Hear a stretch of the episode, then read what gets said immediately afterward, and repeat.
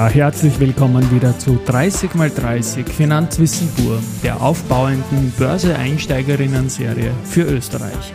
Mein Name ist Christian Drastil, ich bin der Host dieses Podcasts und mixe dafür Aktien, Sparen und Investments mit Homebias. Gesendet wird auf Audio CD.at seit Woche 23 2023 bis Woche 52 2023. Jeden Thank God It's Monday um 18 Uhr. 30 Folgen, a 30 Minuten. Es wird hier unabhängig vom Tagesgeschehen produziert. Ein späterer Einstieg ist immer möglich.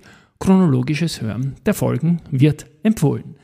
In Folge 8 in der Vorwoche hatten wir über ATX versus DAX gesprochen und in Folge 9 knüpfe ich daran an, denn es geht um Steuern, die das Wertpapiergeschäft in Österreich fast zum Erliegen gebracht haben. Es ist diese Wertpapierkäst und das brutale Jahr heißt 2011. Denn da wurde die Behaltefrist von einem Jahr, ab der Kursgewinne von Wertpapieren steuerfrei möglich waren, gestrichen. Seitdem sind die Einkünfte aus Wertpapiererträgen unabhängig von der Dauer des Investments steuerpflichtig.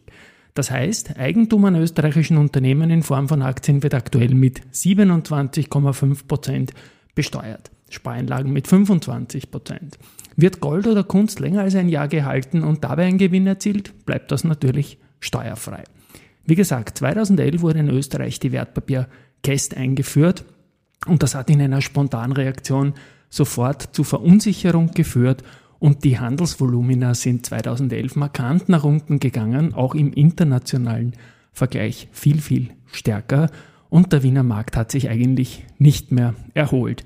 Was wir auch gesehen haben, dass in dieser Zeit, seit 2011, die Österreicher, Statistik Austria Quelle, netto deinvestiert haben, also weniger Beteiligung an österreichischen Aktien haben.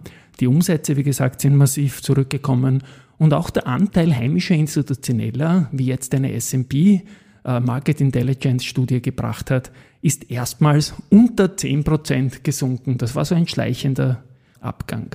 Das Allerschlimmste aber ist, wenn man sich die Indizes ansieht und 2900 auf 3200 Punkte hat Österreichs ATX gemacht mit 10% plus. 4000 auf 6500 Punkte der DAX-Kursindex, also jener, der die Dividenden nicht drinnen hat. 62,5% Also ATX und DAX kann man, glaube ich, schön vergleichen. Bleiben wir in Europa, Eurostox 50, 69% plus von 2600 auf 4400 Punkte in diesem Zeitraum. Und blickt man nach Amerika, ist das Ganze noch einmal viel brutaler im positiven Sinne. Der breite SP 500 ging von 1200 auf 4500 Punkte, 275 Prozent plus, also plus 10 Prozent. 62,5 im DAX, 69 im Eurostox, das sind die beiden direkt vergleichbaren und 275 Prozent in Amerika. Jetzt kann man natürlich sagen, regt euch nicht auf, ist eh alles ein Gewinn, aber nein, sehr wohl Aufregung, denn 2011 war ein Jahr, wo Lehman noch nicht so lange her war und die Indizes kamen da von einem verdammt tiefen Niveau daher und insofern hat man uns mit dieser Wertpapierkäst die Erholung in Wahrheit ideologisch gestohlen und das muss man so sagen und der Markt ist seitdem schleichend nach unten gegangen, Player haben sich zurückgezogen, alles ist irgendwie kleiner geworden. Es gibt kaum IPOs in diesem Markt, die Umsätze werden kleiner und die Cast ist da ein ganz ein wesentlicher Faktor.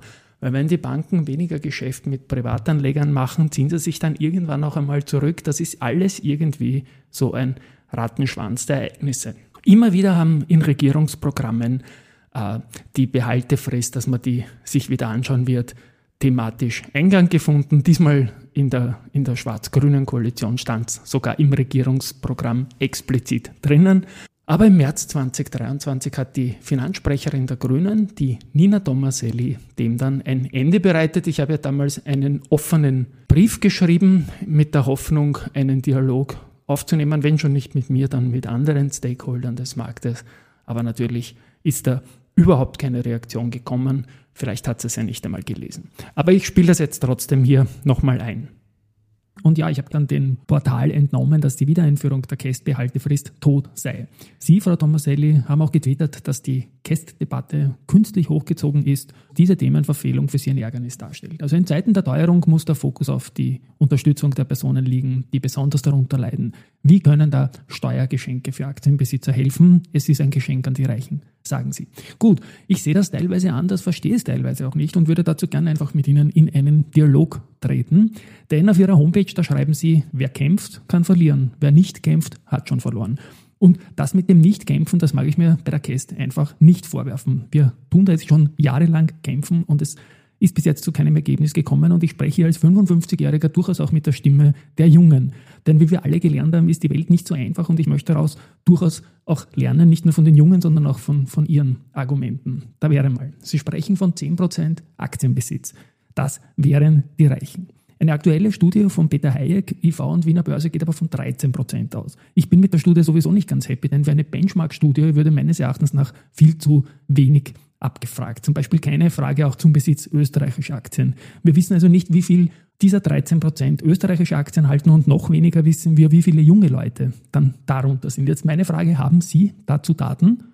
Es wäre schön, wenn wir das mal alles wissen würden. Ich glaube nämlich persönlich, da sind gar nicht wenige junge Leute darunter. Leute, die erkannt haben, dass sich das mit den Pensionen, mit dem Umlagesystem einfach mathematisch nicht ausgehen kann und wird. Ich weiß es nicht. Wissen Sie, wie viele Junge dabei sind? Ich weiß nur, wie gesagt, dass die jungen Menschen immer mehr Pensionistinnen und Pensionisten finanzieren müssen. Das ist also ganz, ganz gewaltig in Richtung Zuspitzung unterwegs. Ich persönlich kenne etliche junge Menschen, die in der Pandemie begonnen haben, in Aktien zu investieren, auch aus ihrer Klientel. Da geht es um Themen wie Eigenverantwortung, um Vorsorge und oft auch um das ESG-Thema, um die Nachhaltigkeit. Da ist der Kapitalmarkt mit all seinen Regulatorien durchaus ein Vorreiter. Und das nicht einmal erzwungen, denn ich glaube mal, den meisten Unternehmern glaube ich denen ihr nachhaltiges Engagement. Ich kaufe ihnen das ab. Das Argument der künstlich hochgezogenen Guest-Debatte verstehe ich auch nicht, denn das ist es meines Erachtens noch nicht. Es ist vielmehr ein Anliegen mehrerer Generationen von Anlegern. Und vor allem, Sie sprechen im Falle einer Wiedereinführung einer Behaltefrist von Steuergeschenken für Reiche. Jetzt wieder der Punkt, woher weiß man, dass nur reiche Aktien haben? Wie gesagt, ich glaube das nicht. Das Aktiensparen zum Beispiel über ETFs ist bei interessierten jungen Leuten wirklich populär geworden. Und das mit dem Steuergeschenk und Reiche, da frage ich mich, wo ist hier ein Geschenk? Weil man kauft ja von versteuerten Geld Aktien. Die Firmen schütten dann Teile des Gewinns aus, für die sie davor Körperschaft Steuer zahlen müssen und unzählige zusätzliche Abgaben. Da ist Europa nicht nur Europameister, sondern auch Weltmeister, wissen wir ja alle mit den Abgaben, schmälern den Gewinn noch einmal vor der Körperschaftssteuer. Bei der Gewinnausschüttung selbst, der Dividende, wird der Aktionärin und dem Aktionär dann weitere 27,5 Prozent automatisch abgezogen. So, wenn man dann eine Position verkaufen will und einen Gewinn macht, fällt dann nochmal Käst auf diesen an, nochmal diese 27,5 während wir uns Verluste wieder zur Gänze behalten können, äh, wenn man das nicht innerhalb eines Kalenderjahres ausgleicht. Was bei vielen Anlegern zu steuerlich motivierten Fehlern führt und sowieso keinen Gewinn darstellt, sondern nur eben einen Verlustausgleich. Also man neutralisiert nur sein Steuerkonto, um zu den äh, genannten Mehrfachbesteuerungen nicht noch eine zusätzliche Schiene reinzunehmen. Früher, da gab es wirklich Steuergeschenke für Aktienbesitzer. Etwa bei jungen Aktien, wenn neue Unternehmen an die Börse gekommen sind, hat es da riesige Vorteile gegeben. Das gibt es schon seit Jahrzehnten nicht mehr und hier geht es jetzt auch nicht um Steuergeschenke, sondern um Abmilderungen der im internationalen Vergleich, äh, internationalen Vergleich sorry, höchsten Steuerbelastungen für Private, die man halt in Österreich einfach so haben. Und um das Reichenthema noch zu bringen, ja, eine Deckelung, why not? Dass es eine Obergrenze pro Jahr gibt, dann ist das Steuergeld, das unter Anführungszeichen dafür benötigt wird, äh, ja, fast nicht mehr rechenbar, sage ich mal. Und das mit den Reichen ist dann auch gar kein Thema mehr. Und ich möchte in dem Zusammenhang auch noch zwei Punkte erwähnen. In Wien ist der Umsatz mit Aktien, mit österreichischen Aktien seit Mitte der Nullerjahre von davor jährlich rund 20 Milliarden auf ein Viertel monatlich zurückgegangen. Freilich haben dieses Volumen früher keine Privatanleger getragen, aber es ist wichtig für einen funktionierenden Kapitalmarkt, wenn auch kleinere Orders im System stehen und für alle auch eine gewisse Aktienkultur sichtbar ist. Weltmeister waren wir da nie bei der Aktienkultur, aber schon mal weit, weit besser als jetzt. Jetzt aktuell sind wir unter den entwickelten Ländern ganz weit hinten. Die Abschaffung der Cash-Behaltefrist damals, samt dem verbundenen Aktienbashing durch die Politik, sie waren damals nicht in der Regierung, hat bei der Marginalisierung vom österreichischen Kapitalmarkt leider entscheidend, entscheidend mitgeholfen und mitgewirkt und da leiden wir heute noch darunter. Auch dazu gibt es natürlich keine genauen Zahlen, aber die Umsätze, die Handelsvolumina, die sprechen Bände. Und Datex selbst kommt im Grunde auch seit 20 Jahren immer bei jenen etwas mehr als 3200 Punkten vorbei, wo er jetzt gerade steht. Also bei Weitem nicht diese Geschichte mit den großen, fetten Gewinnern, die es da gibt, sondern vielmehr Leute, die vielleicht sparen wollen und dann halt nicht am Ende dafür auch noch bestraft werden sollten. Denn, wie gesagt, Umlagesystem, das wird sich nicht ausgehen. Und ja, die ökosoziale Steuerreform, die ist ja noch nicht so alt und da gibt es für Kryptowährungen bessere steuerliche Rahmenbedingungen. Ein Tausch einer Kryptowährung in eine andere stellt nämlich keinen Veräußerungsvorgang dar und ist daher nicht zu besteuern. Das wäre bei Aktien auch mal keine blöde Variante, wenn ich zum Beispiel mal sage, okay, ich möchte es von der OMV in eine Bank wechseln oder was auch immer. Wie gesagt, unglaublich gern würde ich mich mit Ihnen zu diesem Thema persönlich austauschen, sei es jetzt für einen Podcast-Talk oder einfach nur so. Eine Einladung dazu möchte ich aussprechen, denn eins weiß ich, auch in Ihrer Wählerschaft gibt es junge Leute, die als Vorsorge in Aktien investieren. Für mich ist das überhaupt kein Entweder-Oder im Sinne einer gesamthaften politischen Diskussion, und es sollte auch kein Abtauschkandidat im Zuge allgemeiner politischer Forderungen sein, sondern es ist eine der wenigen Chancen für die jüngeren Generationen, eigenverantwortlich für später vorzusorgen. Man muss damit einfach früh beginnen und einige haben es getan. Es sollten eher mehr Leute werden, nicht weniger, denn das Eigenkapital, das schafft auch Arbeitsplätze und ich sage mal, es wäre nicht schlecht, das zu schaffen, was da auch im Regierungsprogramm steht. Deswegen wünsche ich mir, dass man doch insgesamt, äh, es muss ja nicht mit mir sein, einen Dialog, einen proaktiven Dialog startet, der nicht nur schwarz-weiß oder in dem Fall schwarz-grün ist, sondern einfach sich die Sache mit allen Vor- und Nachteilen in Ruhe anschaut. Ich sage mal Riesendank fürs Anhören, Frau Thomaselli, und vielleicht plaudern wir mal. Christian Drastil. Robert Kledorfer und Rüdiger Landgraf vom Podcast ziemlich gut veranlagt haben daraufhin sich die Studie, die die Wiener Börse heuer gemacht hat, mit Aktienforum und Co näher angeschaut und interessanterweise ist da Folgendes rausgekommen.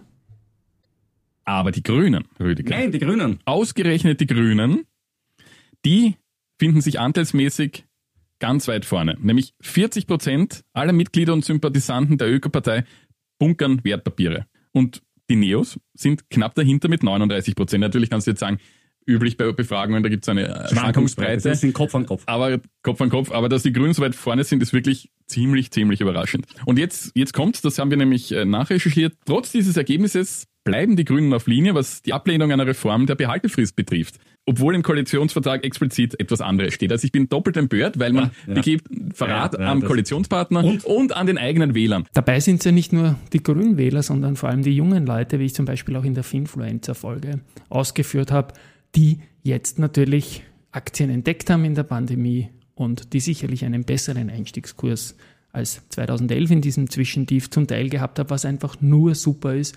Aber da haben wir auch einiges zusammengefasst. Viele vorsichtige junge Leute, die vom bereits versteuerten Geld äh, vorsorgen wollen, das alles in die Hand, das hat mit Spekulation nichts zu tun und schon gar nichts mit den Reichen, die da so doch ein bisschen flapsig keine Geschenke kriegen sollen, sondern es wäre einmal eine Politik für die jungen Leute auch.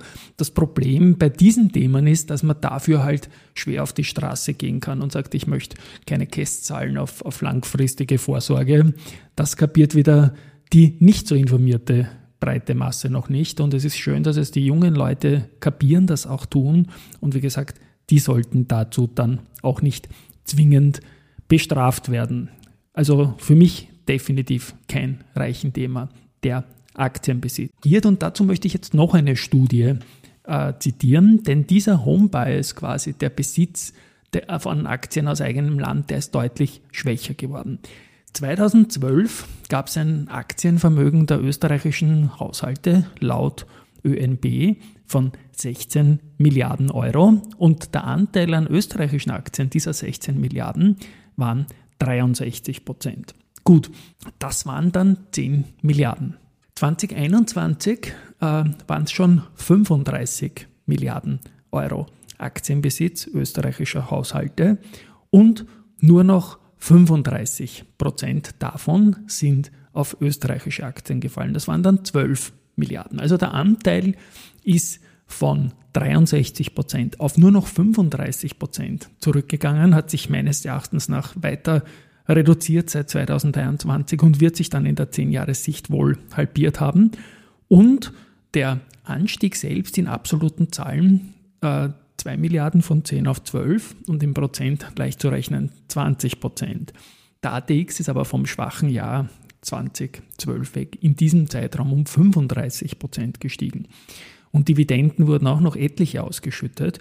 Also haben österreichische Anleger in der Spanne 2012 bis 2021 heimische Aktien sogar deinvestiert. Es war dann zum Wiener Börsepreis am 1. Juni, als der Finanzminister Magnus Brunner, der in der Branche eigentlich sehr, sehr gut ankommt, einen neuen Vorschlag gebracht hat, fürchterlich kompliziert. Zehn Jahre standen im Raum verschiedene If-When-Sachen, die einfach fürchterlich sind. Ich kann mich da nur wiederholen. Er hat dort Höflichkeitsapplaus bekommen. Ich glaube, ich war der Erste, der gekontert hat. Und in, in den kommenden Tagen ist dann nach und nach Widerstand gekommen. Ja, unter anderem äh, auch Andreas Dreichel. Das Problem ist nicht Babler oder Doskozil, sondern das Problem ist, dass bei der Einstellung, die die ÖVP zum Kapitalmarkt hat, brauche ich keine SPÖ.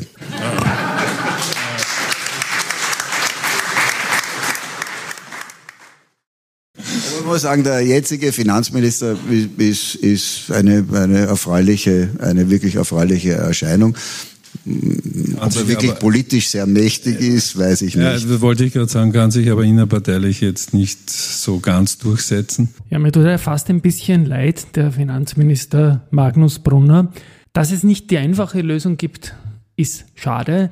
Jetzt kommen halt komplizierte Lösungen raus und ich spiele jetzt mit Genehmigung etwas zur Vermögensteuer ein, weil auch das ist wichtige Arbeit und das ist ein bisschen ein längerer Exkurs aus dem Podcast Finance Friday. Können Sie, bevor wir in die inhaltliche Auseinandersetzung mit dem Thema gehen, vielleicht ganz kurz erklären, was man unter dem Begriff Vermögensteuer eigentlich konkret versteht? Ja, sehr gerne natürlich. Ähm, die Vermögenssteuer ist eigentlich relativ leicht erklärt. Sie bewirkt, dass Vermögen ab einer bestimmten Schwelle jährlich zusätzlich besteuert wird. Und unter Vermögen versteht man hier äh, Wohnungen beispielsweise, Häuser, Betriebe auch, äh, sonstiges Finanzvermögen, Kunst beispielsweise, Schmuck, Autos auch. Und jetzt äh, schlagen manche äh, in der österreichischen Innenpolitik vor, also äh, vor allem der neue Parteichef äh, Andreas Babler äh, von den Sozialdemokraten, er schlägt vor, Nettovermögen inklusive Immobilien ab einem Gesamtwert von einer Million Euro pro Haushalt einer solchen Vermögensteuer äh, zu unterwerfen.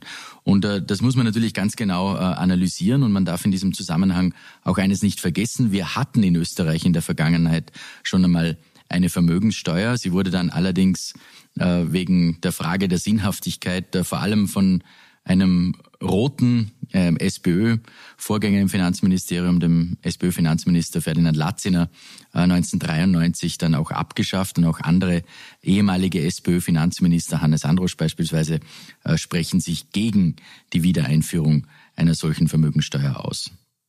Also seit 1993, Sie haben es gerade gesagt, gibt es also keine Vermögensteuer mehr in Österreich. Macht uns das jetzt in Europa zu einem schwarzen Schaf, was die Steuerpolitik betrifft?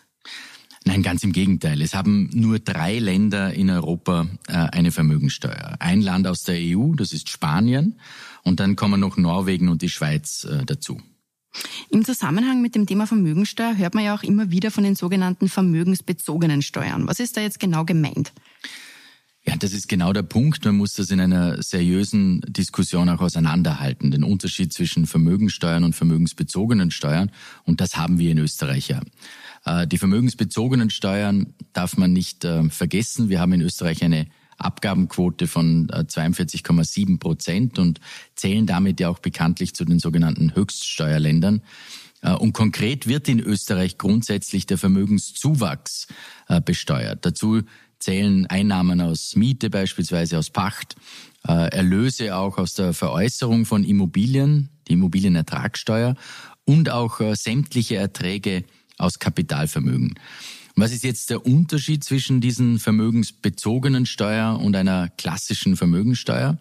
Das kann man am Beispiel von Immobilien eigentlich ganz gut darstellen.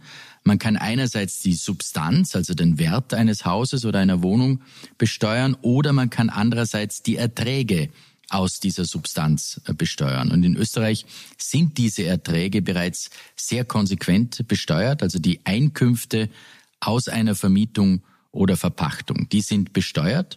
Eine zusätzliche Vermögenssteuer, also eine Besteuerung der Substanz, würde zu einer doppelten steuerlichen Belastung führen. Und das halte ich für den völlig falschen Weg.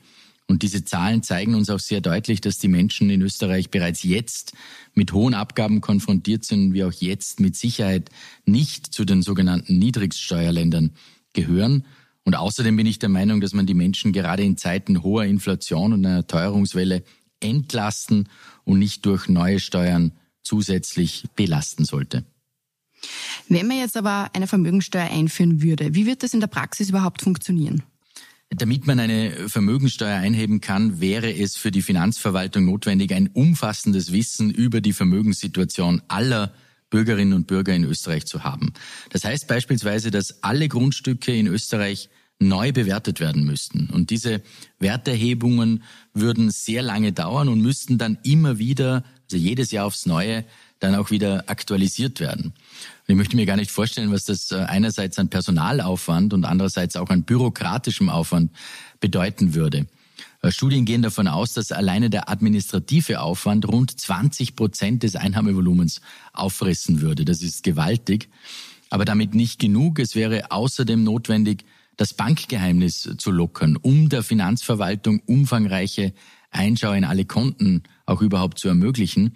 Und damit würden wir alle sogenannten, zu sogenannten gläsernen Bürgern noch mehr werden. Und außerdem, und auch das darf man nicht vergessen, müsste die Finanzverwaltung Kontrollen durchführen, um private Gegenstände zu bewerten, wie Schmuck beispielsweise, wie Bargeld äh, oder andere Dinge, die man zu Hause hat. Man müsste sich also daran gewöhnen, zu Hause Besuch von Finanzbeamten zu bekommen, die kontrollieren, welche Wertgegenstände man hat und wie viel diese schlussendlich dann auch wert sind. Und das würde für jeden von uns allen einen unglaublichen Eingriff in die Privatsphäre und in die eigenen vier Wände eigentlich äh, bedeuten. Sie haben jetzt erklärt, was die Einführung einer Vermögensteuer für Einzelne bedeutet. Und vielleicht schauen wir jetzt, ähm, vielleicht schauen wir uns jetzt das Thema noch ein bisschen breiter an. Welche volkswirtschaftlichen Auswirkungen hätte eine solche Steuer? Auch aus volkswirtschaftlicher Perspektive wären die Folgen ganz massiv äh, spürbar.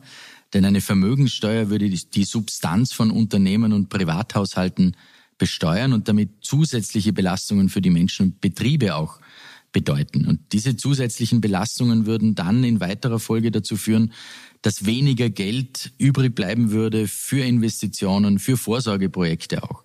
Das gilt einerseits für Betriebe, die dann natürlich weniger Geld in Innovation oder in Forschung investieren könnten. Und das gilt andererseits auch für Privatpersonen, denen weniger finanzielle Mittel etwa für die Altersvorsorge oder auch den Erwerb oder teilweise auch den Erhalt von Eigentum bleiben würde.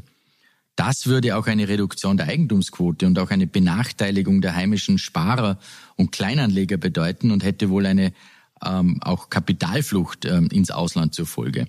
Im Unternehmenssektor würde eine Vermögensteuer vor allem den Mittelstand betreffen, also Familienbetriebe etwa, die wären am härtesten betroffen das würde dann dem Wirtschaftsstandort insgesamt schaden, denn genau solche Unternehmen sind ein ganz wichtiger Standortfaktor und auch ein Arbeitgeber.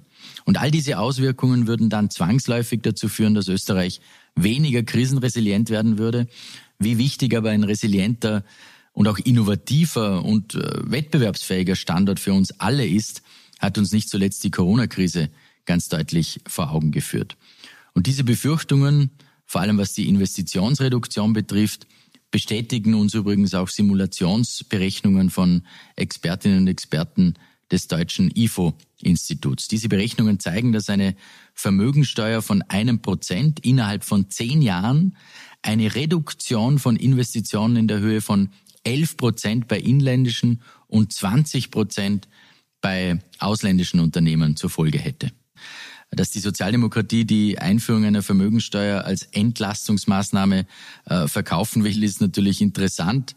Also als jemand, der sich in den letzten Jahren äh, sehr eingehend mit Entlastungsmaßnahmen beschäftigen musste, eigentlich äh, kann ich sagen, das ist äh, keine Entlastungsmaßnahme, denn kein Preis sinkt und kein Einkauf wird billiger, weil jemand anderes mehr an Steuern zahlen muss. Und daneben, und auch das halte ich für wesentlich, trifft diese Maßnahme eben nicht die Superreichen, sondern reicht bis weit in den Mittelstand hinein. Und das kann aus meiner Sicht nicht unser Ziel sein. Die Neos, Beate Meindl-Reisinger, Gerald Lorca wollen die Käst wieder auf ein Jahr Behaltefrist äh, zurückbringen. Und ganz spannend ist die Sophie Wotschke, die ist quasi von den Junos, also von den jungen Neos und die einen ganz einen heftigen Ansatz im positiven Sinne. Und zwar derzeit werden Pensionen in Österreich übers Umlageverfahren finanziert. Und geht's nach der Sophie Wotschke, sollen künftig neben dem Umlagesystem ein gewisser Teil des Geldes in aktienbasierte Fonds einfließen, mindestens eine Milliarde Euro pro Jahr. Es ist ganz klar, dass die SPÖ natürlich sofort von absurden äh, Ideen reflektiert hat. Das Spannende ist ja, dass die SPÖ-Finanzminister einige Steuern abgeschafft haben. So war es zum Beispiel der Ferdinand Latziner, zweimal Finanzminister des Jahres weltweit, äh, in den 90er Jahren die Vermögensteuer abgeschafft hat, weil diese einfach mehr gekostet hat, als sie gebracht hat. Und der Verfassungsgerichtshof hat am 7.3.2007, dann mit Wirkung August 2008, die Erbschaftssteuer aufgehoben. Das ist wichtig für Österreich, für die Rechtssicherheit natürlich. Insgesamt muss man sagen, dass die Steuerquote in Österreich mit 44 Prozent sowieso an der dritthöchsten Stelle in Europa liegt und mehr als die Hälfte aller Beschäftigten zahlen keine Lohn- bzw. Einkommensteuer und ein weiteres Viertel ist Nettoempfänger, sodass 25 Prozent aller Beschäftigten tatsächlich Nettozahler an den Staat sind. 10 Prozent aller Steuerzahler zahlen 60 Prozent des Lohneinkommens.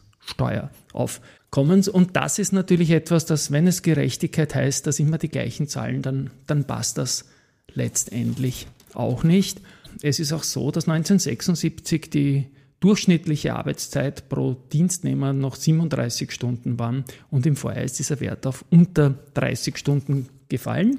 Das ist sicherlich eine gesellschaftliche Entwicklung, die man nicht nur im Börsezusammenhang äh, diskutieren soll. Aber dazu bringe ich jetzt noch Christoph Boschan und der hat damit halt auch recht. Vor allem glaube ich aber, dass die Bevölkerung bei so manchen gesellschaftlichen und dann Fortschritten im Alter, auch individuell extrem wichtigen Themen wesentlich weiter ist als die jeweilige Politik, nämlich schlicht der Sicherheit oder Unsicherheit der eigenen Pension. Ja.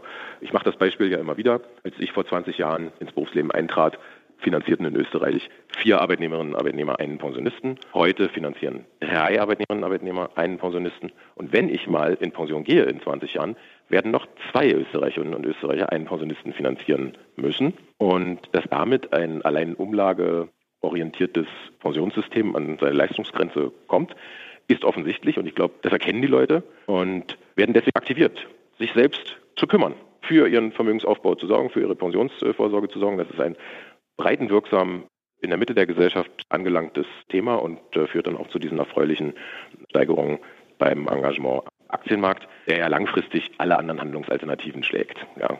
Irgendwie geht sich das Ganze sowieso nicht aus und zum Schluss träumt noch der Florian Beckermann vom IVA. Wenn das durchgehen würde, wäre es natürlich ganz besonders schön. Und äh, wir haben eigentlich keine Incentivierung für Leute, die das lange, die Papiere lange halten. So. Ich könnte mir schon vorstellen, dass man äh, sich dafür Investitionen in österreichische Aktien, dass man da eine Lösung erarbeiten kann.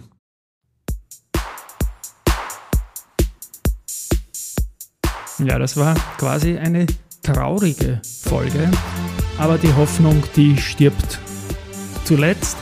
Und umso mehr möchte ich mich bei den Supportern von dieser Serie, die ein bisschen aufrütteln ermöglichen, bedanken. Es sind Unica, Dadat, Rosinger Group, Immofinanz, Do Co., Adico Bank, VS, ÖPWZ Finanzlehrgänge, EXA und die FH St.